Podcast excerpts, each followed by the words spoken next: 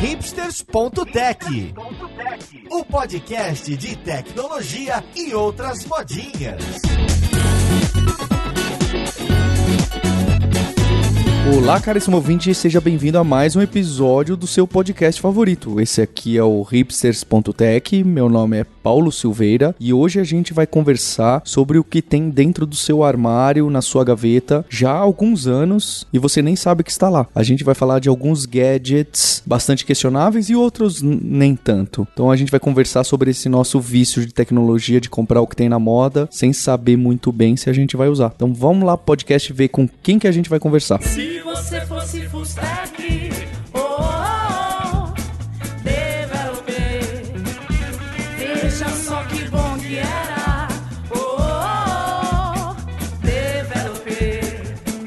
E para essa conversa de hoje, eu tô aqui com um colega meu de longa data, um grande colecionador de gadgets que esquece de vender, então ele já deve ter um museu em casa, o André Breves. Como você tá, André? Fala, Paulo. O LX é meu amigo. Eu acho que isso não é tão verdade, porque eu acho que você ainda tem muita paixão por essas velharias aí, mas a gente vai saber um pouco mais. Também tô aqui com a nossa co-host Roberta Arcoverde, que não sabe o que que é um Tungsten T3. Como você tá, Roberta? Ô, Paulo, tô bem. Não não sei mesmo, não. Esse não é do meu tempo, não. Eu sou de Alexa pra cá.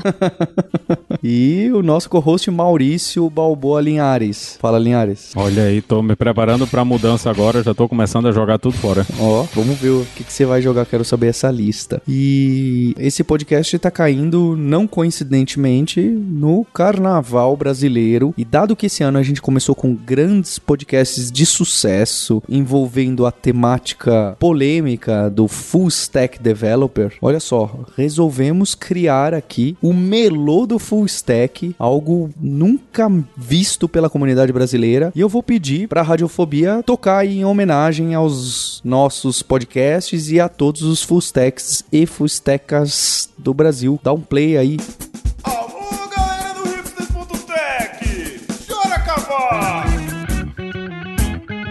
Se você fosse full stack, oh, oh, oh, developer, veja só que bom que era, oh, oh, oh, developer. Se você fosse full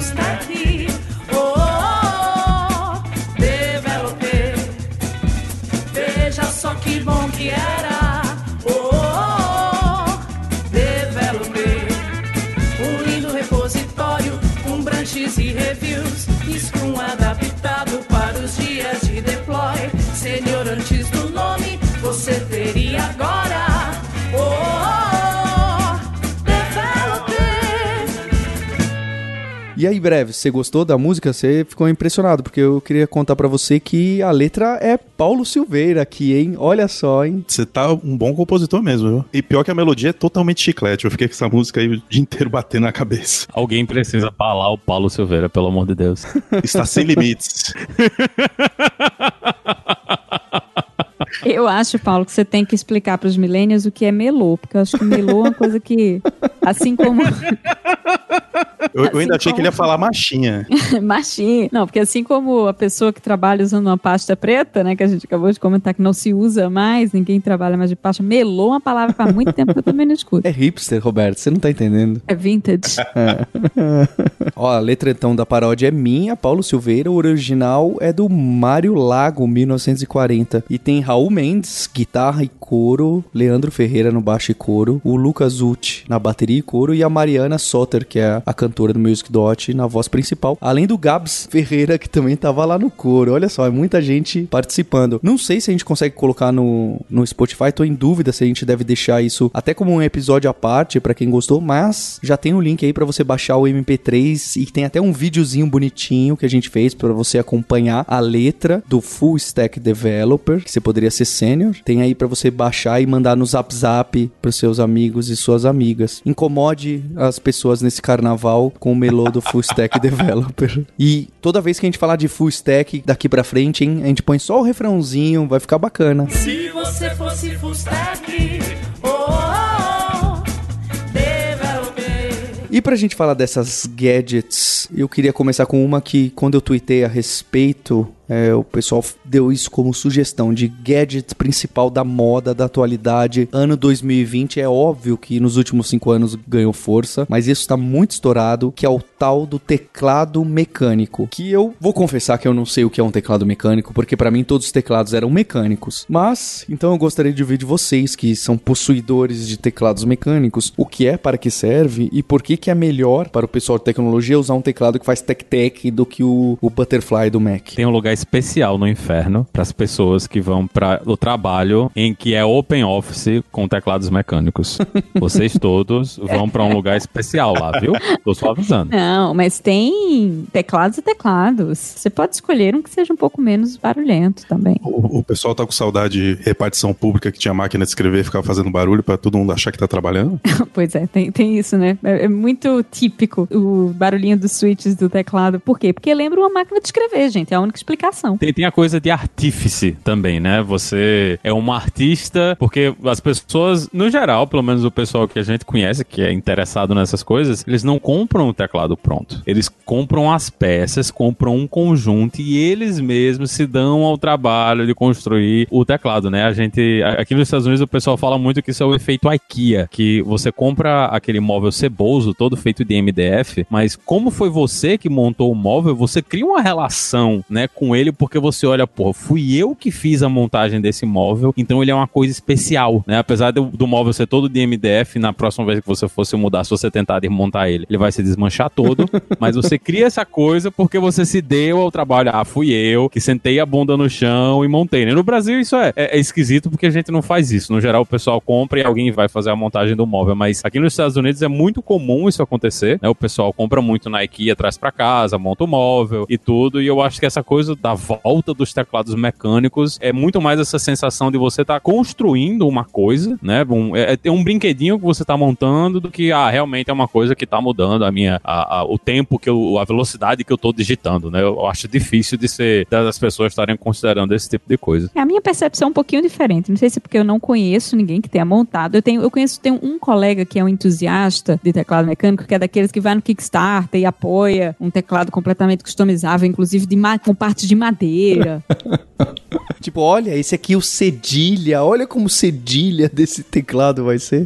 Nem tem cedilha nos teclados americanos. Mas A grande maioria das pessoas que eu conheço que usa teclado mecânico comprou pronto. Não, não fez, não. Eu uso um teclado mecânico, não é tão barulhento assim, né? O, o switch dele é, é clear. é- tem, esse teclado mecânico tem várias cores de switches e essas cores diferentes ah, determinam o barulho e a sensação no digitar mesmo que você tem quando pressiona as teclas. Tem uns que fazem clique, tem uns que não. O meu não acho tão barulhento assim. Quem usa switch azul é, é bem mais barulhento. Mas o que eu gosto do teclado mecânico é que ele, na verdade, ele torna mais confortável o ato de digitar, né? O barulho em si não fede nem cheira, porque eu trabalho de casa, não tem ninguém escutando, né? Fora os gatos e o cachorro, realmente não incomodo, mas também não, não aprazo ninguém com o meu barulho de teclado. Mas eu acho a sensação do, no, no dedo mesmo de digitar muito mais agradável pela, quando você tem um teclado de boa qualidade. Agora, sabe um que eu nunca mais, nunca consegui encontrar de novo? Era o teclado que eu usava quando eu era no, no meu primeiro computador da IBM, 20 anos atrás. Não sei se vocês lembram, eram os teclados brancos, com algumas das teclas eram cinzas e outras eram brancas também. E eu acho que o nome que se dá a esse teclado hoje em dia é Buckling Spring, é o nome da ferramenta, né, do mecanismo para acionar as teclas, que é uma molazinha de dentro e tal. Aquele teclado era o mais confortável de usar que eu já usei na minha vida, mas eu não encontro mais. Isso aí não é o teclado mecânico? Eu achava que esse era o teclado mecânico, esse... O Buckling Spring, eu acho que era, mas não, não se acha. Essa ferramenta, faz, usar Buckling Spring para teclado, era uma coisa da IBM que hoje você encontra, mas encontra assim: ah, alguém num Kickstarter da vida resolveu fabricar de novo o teclado aos moldes da IBM para vender para os saudosistas. É difícil de achar, é coisa de colecionador mesmo. E todo mundo foi para mecanismos mais modernos, que são, os,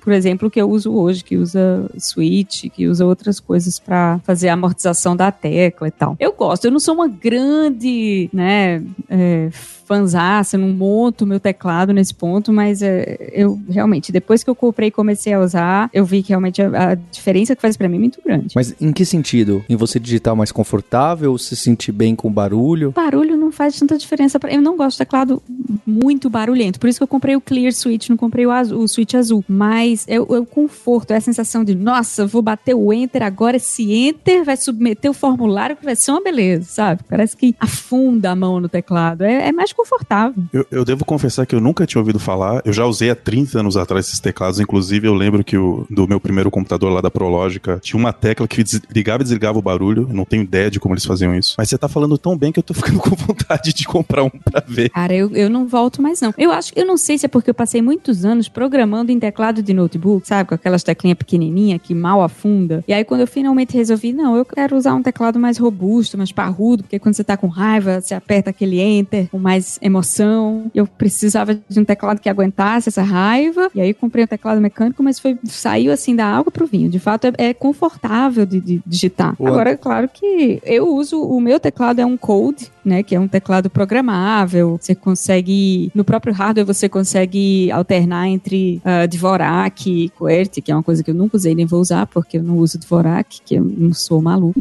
Mas ele tem uma série de outras coisas. Ele permite até seis teclas pressionadas ao mesmo tempo, que para quem usa o Visual Studio tem uns atalhos muito longos, é bem útil também. Ah, não, não, não de seis teclas. E aí tem uns que, que fica coloridinho as teclas e um monte de esquema de cores do Matrix. Tem isso também, não tem? Tem, tem, tem uns que não vêm com as letras e dígitos, né? Você meio que sabe por memória muscular. E aí, claro que pra mim não serve. Pra gente que tá no Brasil, eu acho, não serve, que precisa ficar alternando entre português e inglês o tempo todo, decorar as teclas assim. Eu fico alterando, né, o esquema de linguagem no meu teclado o tempo inteiro. Mas, pra mim, o grande diferencial de fato dele é o conforto. Não é nem o fato de ser programável, fato de ter várias teclas simultâneas. É, é de fato porque é um teclado gostoso, gostoso mesmo de, de digitar. Hoje em dia eles vendem, sabe o que? Eles vendem uns, uns testers. Você compra e vem, sei lá, seis ou, ou oito teclas dentro do tester. Ele é pequenininho assim, cada um com um switch diferente. Então você consegue testar as diferentes cores de switch pra ver qual que você curte mais e acha mais confortável. Bem, acho que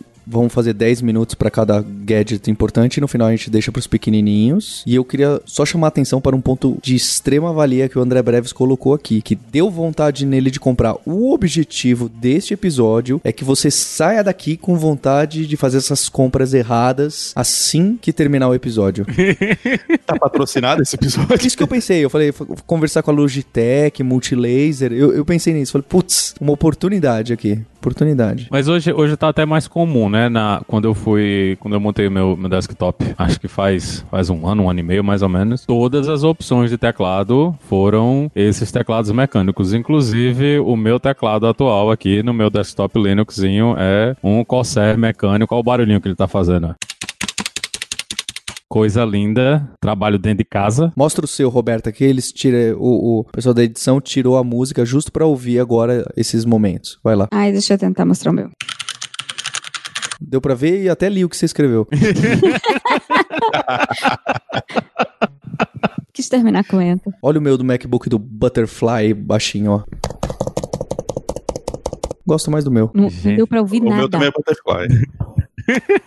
O seu não deu pra ouvir nada. Nada. Não, gente, mais, mais violência, gente, por favor. Mas será que isso não tem um pouco da. Por exemplo, o pessoal que voltou a usar lâmina de barbear, inc- inclusive navalha, não tem um pouco de nostalgia ou algo hipster assim? O Azagal usa. Olha, nunca usei lâmina de barbear. Mas não teve o pessoal que voltou, por exemplo, a a usar aquelas lâminas e, e você via vídeo do pessoal se cortando todo, né? Ideias geniais da humanidade. Tem, tem inclusive serviço que entrega uma, uma quantidade específica de lâminas que você deve usar pelo período aqui, por aqui, né? Tem quem quiser botar essa startup aí no, no Brasil, tem espaço, né? E de repente a Johnson Johnson compra vocês também. É, o Linhares, é, como empreendedor, você é um bom programador, viu?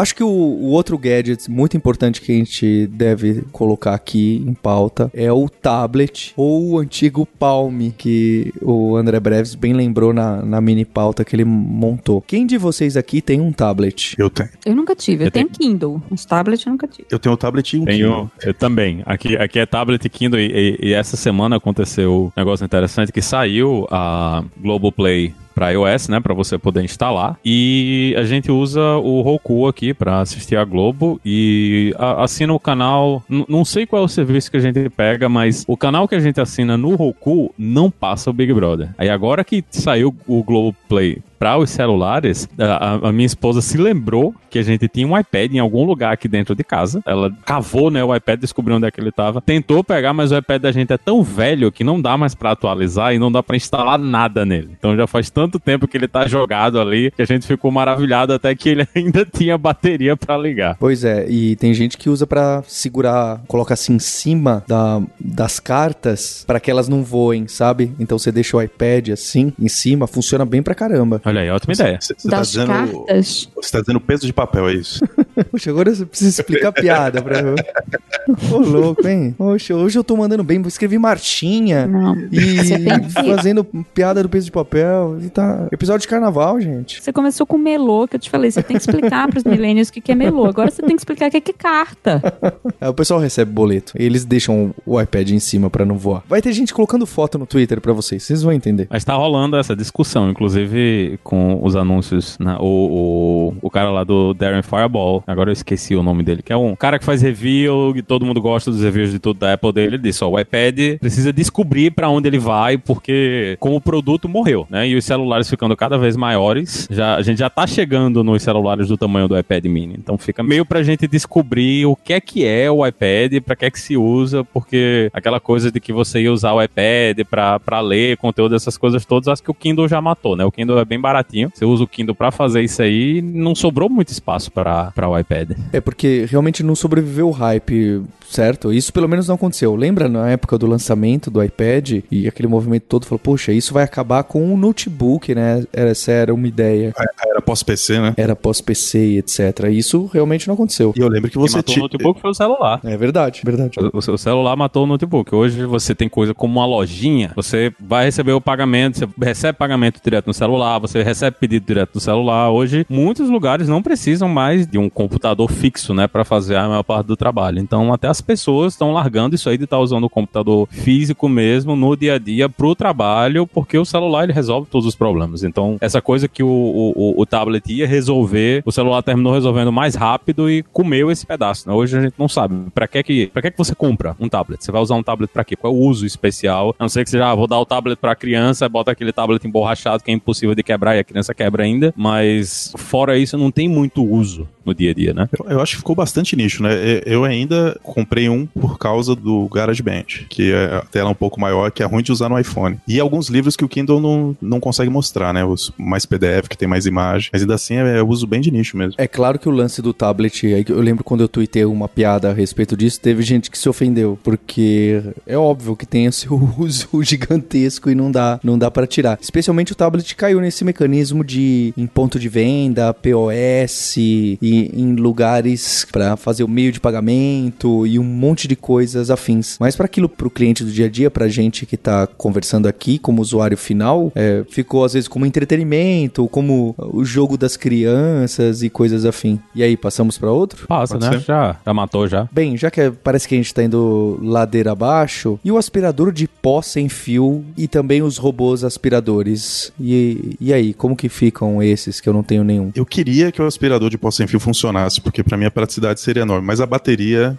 eu, eu tentei mais de uma vez e todas as vezes a bateria. Eu acho que, é, que ele é útil, mas o problema é de execução, assim, de, porque a- em pouco tempo a bateria já não pegava carga e aí não tinha como usar. Pera, mas aspirador de pó sem fio são aqueles robozinhos redondos que ficam andando na casa e aspirando a casa que você tá falando? Não, não, eu tô fa- falando do aspirador mesmo de mão. É, Inclusive, ele saía um pouco menor pra você aspirar a mesa, essas coisas. Era muito prático, ele ficava sempre carregando e, e você só tira e passa quando precisar. Mas a bateria não, não aguentava. Agora, o robozinho pra mim é útil. Eu, esse, eu, esse eu uso bastante. Bastante mesmo? Bastante? Bastante? Todo dia. E aí você não precisa varrer no outro dia, é isso mesmo? Sim, quando precisa limpar, a casa já tá mais ou menos limpa. E é impressionante a quantidade de pó que ele pega, mesmo você achando que a casa tá limpa, depois no final do dia, depois que ele passa, você vê que ele ainda tá cheio e conseguiu pegar bastante pó. Olha, o, eu acho, eu não sei, mas eu acho esse robô aspirador, a cara do Linhares, ele deve ter uns quatro na casa dele.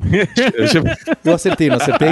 Eu devo ter acertado a quantidade, inclusive. Dois, dois, dois. Pra que que tem dois robôs se eles fazem a mesma coisa e, e varrem a casa? Um passa o pano, um, pa- um passa o pano. Um, um varre a casa, o outro passa o pano. Gente. Vou dizer logo que o de passar o pano é terrível, dá muito trabalho. Pois é. Eu prefiro passar o pano na mão, né? Não, não rolou. O, o- o- não rolou química entre nós. E o outro, eu aposentei porque ele demora muito pra limpar a casa. Então, muitas vezes eu queria fazer aquela limpeza, aí eu olhava pra ele naquela velocidade, né, de lesma morta, tentando limpar a casa. Eu disse, bicho, é melhor eu pegar o aspirador, passar aqui, já passar o pano, que eu termino o trabalho todo na velocidade que ele passou ali embaixo da mesa. E dá trabalho porque eu tenho que tirar todas as cadeiras, tenho que tirar tudo que tá no meio do caminho. Então, já que eu vou investir esse tempo em levantar as cadeiras, tirar tudo do meio do caminho, é melhor eu pegar o aspirador mesmo e fazer o trabalho. Porque ficar esperando o, o limpador fazer o aspirador de pó automático fazer o trabalho realmente não é o ideal. Eu acho que, de repente, pra quem tem animais dentro de casa é muito melhor, porque vai tirar o grosso mesmo do, do dia a dia que o animal tá deixando, mas eu acho que, no geral, pelo menos pra mim, não valeu muito a pena. O, o setup, o, o tempo de setup e o trabalho que eu tenho pra liberar a casa, pra fazer ele andar, é mais negócio pra mim eu fazer a coisa manual do que esperar a boa vontade do aspirador de trabalhar. É porque você também trabalha de casa, né? É, eu, tam- eu trabalho em casa. É, é que no meu caso, antes de sair pro trabalho, eu coloco ele e nem vejo. É, Aí, é, vê. eu, eu- é, na verdade, eu nem sei quanto tempo ele leva. Provavelmente leva- deve levar horas, mas eu- isso aí eu nem vejo. Essa é a sacada. O robozinho, a sacada é fazer, é deixar ele trabalhar na hora que você não esteja vendo, porque realmente é enervante, porque ele demora mesmo. E às vezes ele passa no mesmo lugar que já tá limpo 500 vezes, enquanto tem um lugar sujo a 15 centímetros de distância que ele aparentemente não passa. O, negócio é programar ele pra, pra rodar quando você tá, tá longe. E de fato, Maurício, pra quem tem animal, olha, eu que tenho cinco animais dentro de casa, é, é uma mão na roda. E tem esse negócio então de robô, um faz o pano, o outro passa água, o outro limpa. Não, não tem um robô aspirador. É, são. são... E, Essa é a invenção do Linhares. não, e pior que eu caí nesse erro também, viu? Não, Aliás, estou contigo, cara, porque eu, eu também peguei esse de pano. Ele, ele é zero autônomo. A vantagem do, do aspirador de pó, você liga e esquece. O do pano, você tem que colocar um sensor no meio da sala. Pois vai- é. Não, cara, não vale a pena. Na verdade, você fica. É como se você falasse pra alguém fazer, fica supervisionando fazer, porque ele, É. ele não, ele não faz sozinho. Gente, então. e naquela velocidade, né? Então não, não vale a pena. Você pega, tem, tem um, um rodo aqui, que não é bem um rodo, né? Mas é uma coisa que seria equivalente ao rodo que a gente usa no Brasil, que é o Swiffer, que eu passo o pano rapidinho. Então eu não tenho paciência de ficar olhando aquela coisa, trabalhando. Eu fico olhando assim, pô, eu tô torturando o robô aqui, né? E daí, no futuro ele vai se lembrar disso e vai me matar. É melhor eu deixar ele ali de folga, eu faço o trabalho. E no futuro, quando ele olhar pra mim, ó, aquele humano ali, ele foi uma pessoa boa comigo. Tá faltando então o full stack robô limpador, né? Porque ele passa o pano, limpa, perfuma. Já deve ter. Eu, eu Existe, vi, existe. Existe. Eu vi essa semana, inclusive, um que ele tira o, o pó sozinho, né? Ele volta pra base dele. Quando ele chega na base, ele tira o- a coisinha do pó, a base tira o pó, então você só precisa tirar o pó da base, não precisa mais tirar o pó dele. Ele funciona um pouco uma, como uma piada que teve no episódio de Friends, que a Mônica tinha um aspirador pra aspirar o aspirador menor. Ele é mais ou menos isso. Ele volta pra base, na base tem um aspirador maior que ele, que puxa todo o pó que tá no reservatório dele pra um reservatório maior.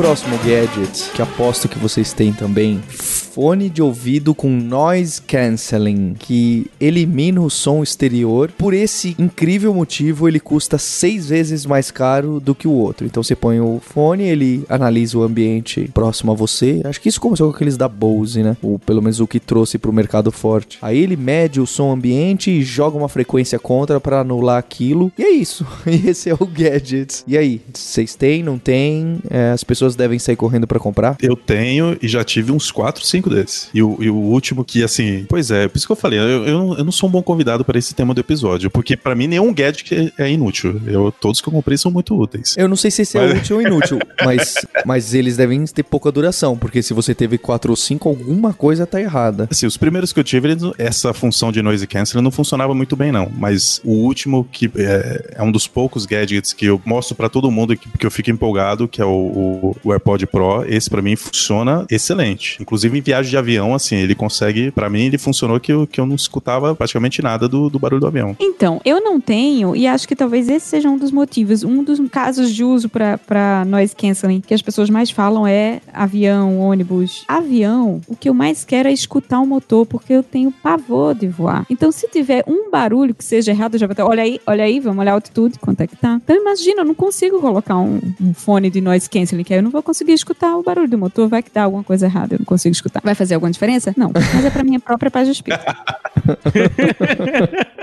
E dentro de casa, como eu não. Se eu, talvez se eu trabalhasse num office, open space, num lugar assim, eu quisesse usar para conseguir me concentrar. Mas como eu tenho a sorte e o privilégio de trabalhar de casa, eu não, não preciso usar fone, eu não uso fone a não ser que eu esteja numa reunião. E mesmo quando estou em reunião, noise canceling não seria legal para mim também, porque eu preciso estar atenta se, sei lá, toca uma campainha, se um cachorro late esquisito, enfim. As- as- os sons da casa, eu gosto de estar atenta a eles também. Então, para mim, não seria um gadget muito útil, por isso que eu também não tenho. Ah, mas essa coisa do avião pra mim, na verdade, é uma vantagem, porque eu acho o avião um meio de transporte muito democrático, porque eu não me preocupo, porque se for morrer, vai morrer todo mundo, então não faz diferença, né? No fim das contas, se o motor explodir e a coisa for, for pro brejo, vai todo mundo pro brejo do mesmo jeito, então não adianta nem me preocupar se eu vou conseguir escapar Meu ou amigo, não, né? A gente, o a medo é gente dança. irracional. O medo não tem essa racionalidade que você tá colocando. Mas eu não viajo sem. Isso é, é uma coisa assim, muda vidas, muda as vidas, principalmente quando, quando eu tenho que fazer a, a minha viagem de pau de arara de volta pro Brasil. É uma coisa que eu, eu- hoje eu não consigo me imaginar viajando, pegando, pegando o avião de algum fim de mundo aqui pra algum outro fim de mundo no Brasil até chegar em João Pessoa sem isso aí, porque são muitas horas dentro do avião. O fone que eu uso no dia a dia, que são os AirPods, bateria curtíssima, então nem dá pra viajar com uma coisa dessas. E o, o fone de, com cancelamento que eu uso, ele tem mais de 24 horas de bateria pra pra funcionar, então ele dá, dá certinho pro meu voo de 22 horas dos Estados Unidos até João Pessoa. Próximo gadget. Raspberry Pi. O André Breves colocou ele. Esse ele deve ter uma gaveta só disso. E foi o próprio André que tá trazendo E, a- e a- várias versões. o 01, 2, Z1, né? Tem... e, e todos com a promessa de que eu vou fazer alguma coisa útil com eles. Mas Ó, a- já fez? Assim, a, a promessa atual é eu, eu fazer um arcade, é, inclusive com várias telas e controlados por vários pais diferentes, conversando pela rede. Mas todo maker que se preze tem uma gaveta cheia de Arduino e Raspberry Pi que- esperando para ser usado. Ah, pra não dizer que eu nunca fiz isso, eu comprei um. Acho que eu comprei uns dois anos atrás. E eu fiz exatamente isso que o Brebs falou. Eu instalei um, um monte de emulador neles. E como eu comecei a plugar ele na, na televisão pra jogar. E na primeira semana foi muito legal. Joguei muitas coisas velhas. Na segunda semana eu acho que eu já tava jogando God of War de novo. Então esqueci que tinha esse pai. E agora, exatamente nesse momento, eu não tenho a menor ideia de onde ele está aqui em casa. Mas ele tá em algum lugar que eu vou descobrir agora na mudança. Tá junto do robozinho de passar pano. Plugado no USB dele. Eles estão se juntando, virando um só para ficar contra nós, né? Um Transformers. né? É, o Raspberry Pi são poucas que tá usando no dia a dia, assim. Eu, eu cheguei, Eu- inclusive, agora, agora que a gente vai, vai se mudar e vai pra casa própria, eu comecei a pensar, eu disse, caramba, eu posso botar um sensor de CO2, eu posso botar um sensor pra medir a, a, a quantidade de água no solo, eu posso botar alguma coisa pra controlar várias câmeras dentro de casa, e depois eu pensei, cara, eu nunca vou instalar essas merdas e eu vou comprar isso e não vai funcionar. É melhor esquecer todas essas coisas, porque na hora que você tá comprando a casa, parece que todas essas desgraças de coisa que você pode, que o, que o desenvolvedor pode automatizar sozinho, parece que brota tudo, né? Todo aquele sonho de ter uma casa automática que faz tudo, mas eu tô tentando me controlar pra eu não jogar todas essas coisas fora daqui a um ano. Próximo gadget é um melhor que o outro, né? A impressora 3D. Tem gente que comprou. Eu comprei. Quantas, quantas Brad? Quantas? eu tô querendo partir pra segunda e até hoje eu não consigo justificar pra minha mulher por que que é útil. É uma lista de você pode fazer isso, você pode fazer aquilo, você pode fazer, mas na hora de fazer mesmo. é- é- hoje pra mim é como se, sa- sabe aquele cara que tem um carro velho na garagem, que ele fica botando peça Lustrando. nova e troca peça e envenena, não sei o que, mas não dá nem uma volta no quarteirão? É mais ou menos isso. Eu já troquei todas as peças. A minha impressora 3D quando eu comprei veio desmontada da China. Então só a, a montagem dela já foi um- um- uma diversão. E aí eu fui trocando peça e trocava peça de aquilo por peça de alumínio e tal. Ela tá toda envenenada lá, mas acho que a única coisa que eu imprimi foi um chaveiro pra minha esposa pra poder justificar justificar pra ela por que que era útil. E aí você pega a impressora 3D e você fala, agora eu vou te mostrar, olha só. Aí começa, né?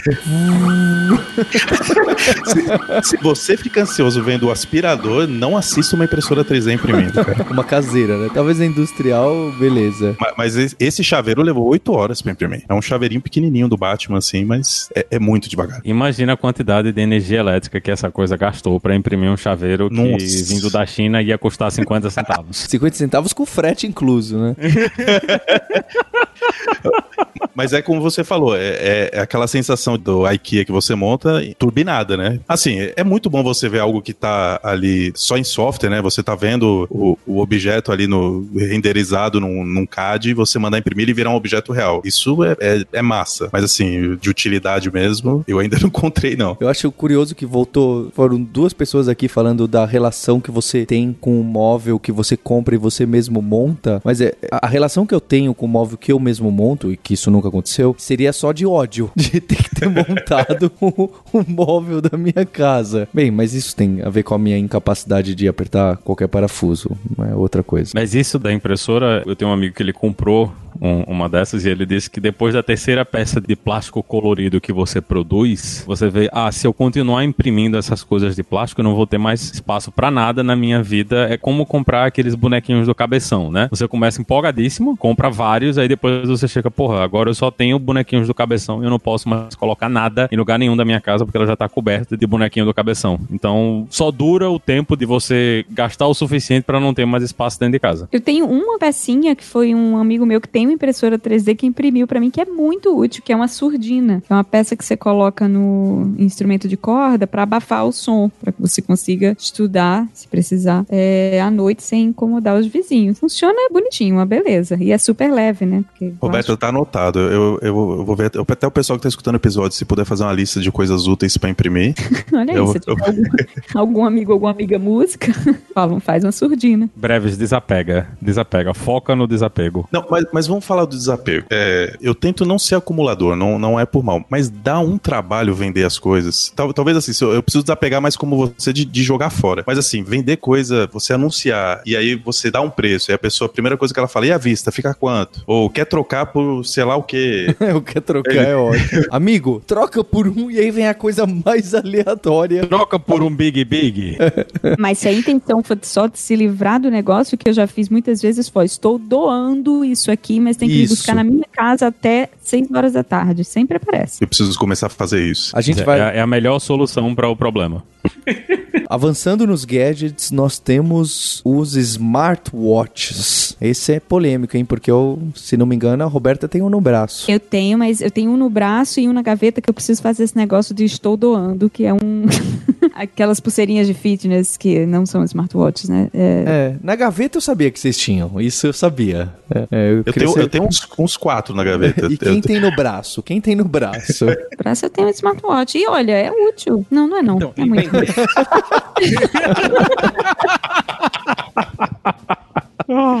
Ano- passado eu inventei que eu ia fazer uma parada diferente das coisas dos treinos e eu resolvi que eu ia correr uma meia maratona. E comecei a fazer o, o- o treinamento, e todo mundo falando: compra smartwatch, tem que ter o medidor de batimento, tem que ter o medidor de oxigênio, tem que medir o GPS, as coisas que vocês foram. E eu tava nessa vibe de não vou mais comprar nenhuma porcaria que eu não preciso na minha vida, vou tentar fazer o treino todo sem me preocupar com isso aí, sem ter que comprar essas coisas. Corri a meia maratona, já estou com a próxima meia maratona daqui a dois meses. Vai acontecer e eu fui uma pessoa controlada. Eu não comprei um smartwatch. O GPS é o GPS do celular e vai continuar sendo ele por muitos e muitos anos. Porque é muito difícil você. Eu, eu olhar para uma coisa, vou gastar 400 dólares em um relógio, que é uma coisa que eu não uso, sei lá, faz 20 anos que eu não boto um relógio no braço. Então eu não consigo. eu- ne- ne- ah, E isso eu realmente não consigo nem me enganar o suficiente pra dizer, eu vou comprar um smartwatch. Eu vou usar um smartwatch, porque não dá, velho, não dá. É muito dinheiro. E- Smartwatch pra mim é, é, é que nem o que eu falei do aspirador. São coisas que eu acho que tem um potencial enorme de serem realmente úteis, mas a execução deixa a desejar. Eu apostei muito lá atrás no, no Pebble, que teve Kickstarter. Eu, eu tive quase todos os Pebbles que faliu, né? A, Faliu.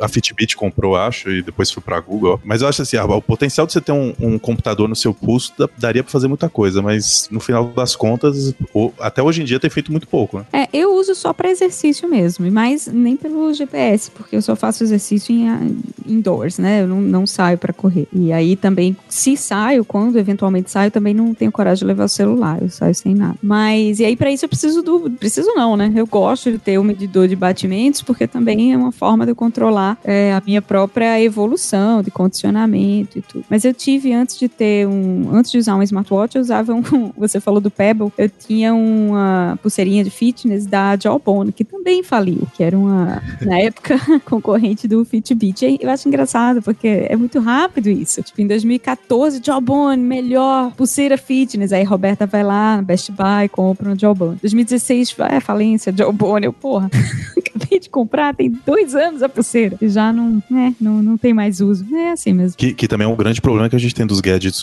hoje conectado na internet das coisas. Porque se a empresa fale, o servidor sai fora do ar, você fica com algo inútil. Mas nesse caso, acho que é um pouco síndrome do Blu-ray também, né? Que surgiu uma tecnologia boa, só que muito perto do surgimento de outra que torna essa obsoleta. No caso, surgiu o Blu-ray, logo em seguida, opa, não, ninguém precisa mais, porque tem streaming. É, é, é o risco dos early adopters, né? É. A real é que todas essas marcas vão morrer e só vão ficar os grandes, né? Vai sobrar to- todos esses gadgets, ou eles vão ser engolidos pelos grandes, ou, ou os grandes vão terminar matando eles com novos produtos, porque tá todo mundo entrando nessa área de saúde, né? E exercício.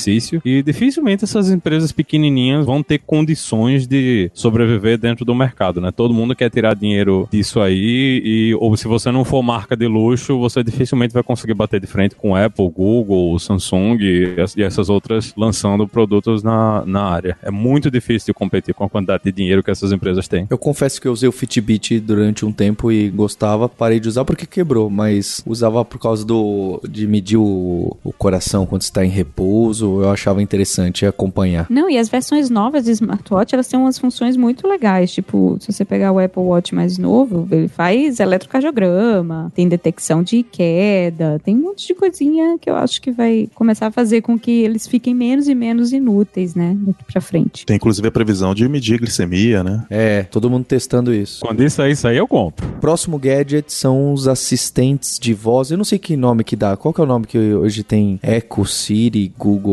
Home. É, qual, qual que é o nome desse aparelhinhos que você pluga na tomada e que na verdade é só um alto-falante conectado com um ser artificial. Como que é o nome disso? Assistente mesmo? Acho que é assistente digital, assistente pessoal digital, engodo, não sei. Mas ó, eu, eu caí nesse hype, dei um de presente pra minha esposa no final do ano passado. Ah, agora a gente, né? Nossa, a gente vai poder fazer muita coisa, vamos ver todas as funções. Aí começa, né? Alexa, conta uma piada. Alexa, você gosta de carnaval? Alexa, né? Enfim, você faz todas as funções brincadeirinhas dela. Ah, qual é a previsão do tempo de hoje? E aí faz uns dois meses que a Alexa está lá fazendo decoração na sala, porque a gente esquece de falar com ela e não tem o que falar mesmo. Eu, é, é- realmente, esse é um gadget dos muitos, assim, inúteis que a gente tem, que virou uma- um porta-retrato ou um peso de papel. A gente não usa Ah, pra mas, nada. mas você tá falando com ela sim, ela que não tá respondendo a você. A escuta tá ligada. escutando tudo.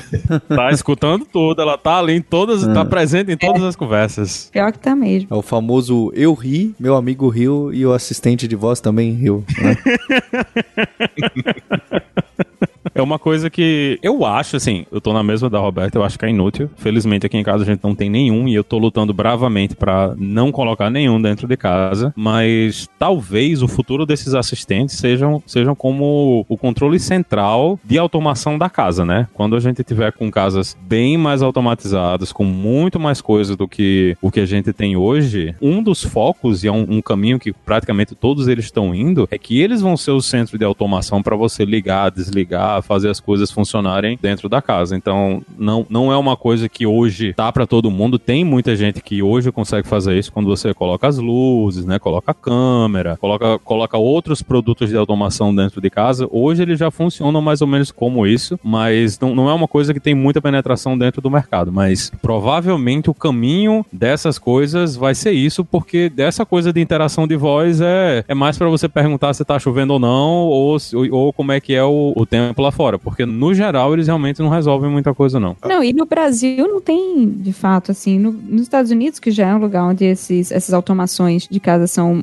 mais presentes do que aqui, né, faz algum sentido. Mas aqui, quem tem um termostato eletrônico em casa, né, que possa dizer, Alexa, diminua a temperatura, não, não é uma coisa que realmente tem ah, penetração no Brasil. A, a única situação que eu vi que é muito útil é quando você tá com a mão ocupada, tá lavando uma louça, tá cozinhando alguma coisa, e aí precisa, pede uma música ou, ou pede pra ler alguma coisa, mas quando você, você- a ação de você pegar o celular e fazer ali, eu acho que é muito mais rápido do que falar pra Siri ou pra Alexa, que não vai entender da primeira vez, você vai ficar repetindo, e aí vai cansar e vai pegar o celular e fazer o que você tem que fazer. Não, e ainda tem isso, né? Tem, tem um, um casal amigo da gente que a Alexa da casa deles não responde a ela. Simplesmente não responde. Não adianta, não, não adianta nada do que ela fala. A Alexa nunca responde as coisas que ela fala. É uma parada assustadora. Todo mundo consegue controlar a Alexa, menos ela, e ninguém entendeu ainda por que é que isso está acontecendo. Isso é uma coisa que ainda acontece com frequência, né? Eles erram muito, eles perguntam, repetem muito, e isso é um saco. né? Você não quer estar interagindo com uma coisa que tá o tempo todo dizendo, ah, não, não entendi, não sei. A gente tá precisando mesmo de melhorar a interação com o usuário dessas soluções e procurar um buraco, né? Tá todo mundo querendo vender. O Google agora lançou o- os novos Google Wi-Fi, vem com escuta, né? Eles não, você não pode mais comprar só o, o, o mesh que vinha no passado. Agora todo o mesh do Google vai vir com escuta e a gente provavelmente vai ver cada vez mais a- as empresas tentando empurrar isso. Eu não sei como é que tá aí no Brasil, mas a- aqui nos Estados Unidos, Spotify, inclusive, tá dando o, o mini da Alexa. Agora eu não lembro exatamente qual é o que ele tá dando, mas tá dando de graça, né? Você coloca lá o seu endereço, seu e-mail para quem é assinante premium e ele manda uma escuta dessas para sua casa. É de graça só no papel, né? Vai ter um custo depois para você ter essa coisa dentro de casa. A gente vai perder ainda mais privacidade do que a gente já perdeu para ter essas coisas dentro de casa. Bem, fica o convite pro ouvinte deixar o comentário ali na página do hipsters.tech com seus gadgets preferidos, independente de estarem tomando poeira no depósito ou estarem no, no pulso ou no bolso da pessoa. E eu quero ouvir o que, que vocês usam e a gente quer também considerar uma compra impulsiva, assim como vocês devem estar nesse exato momento, não é verdade? E pro carnaval eu queria fazer um pedido. Vamos ver se alguém no durante o carnaval não pega aí o famoso melô marchinha full stack developer, autoria, composição, Paulo Silveira e toca num, num bloquinho. Ó, tem gente, no- será que ninguém toma coragem? Eu ia ficar muito encantado mandar assim um, um vídeo aí do bloquinho. Todo mundo tem bloquinho hoje em dia. Toca a música do full stack developer. Todo mundo fica com essas piadinhas e memes do de piada de duplo sentido com programação. Poxa, essa a minha tá muito melhor. Quem sabe não aparece. Espero que o Linhares, a Roberta e o André também deem um apoio para essa linda melodia que eu criei. Muito bom. E Várias porcarias para jogar fora. E ouvintes, vocês fiquem ligados que em breve farei o grande saudão aqui dos gadgets inúteis do Breves, que tem muita coisa pra vender aqui. Lembra da dica, bota pra doação. é que tem coisa ali de 14 anos atrás que vai ser difícil pro André Breves vender, mas vamos dar uma olhada na lista. Você tá zoando, mas deve ter coisa desse jeito mesmo. Fica o agradecimento ao Linhares, Roberta e o André, e em especial a você ouvinte pela audiência. Aproveite essa época brasileira do carnaval, mas não se esqueça que na próxima terça-feira nós temos um, um encontro e nos pós-créditos um repeteco dessa famosíssima marchinha do Full Stack Developer dos hipsters. Hipsters, abraços, tchau! Alô, galera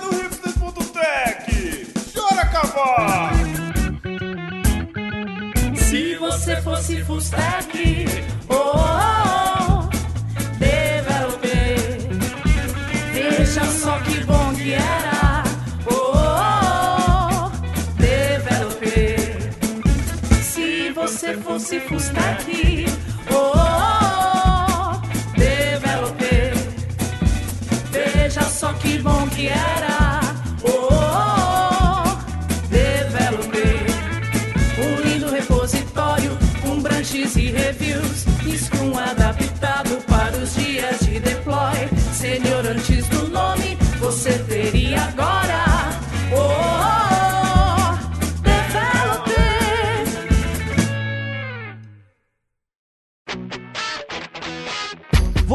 ouviu o hipsters.tech, produção e oferecimento alura.com.br, cursos online de tecnologia e Kaelon, ensino e inovação.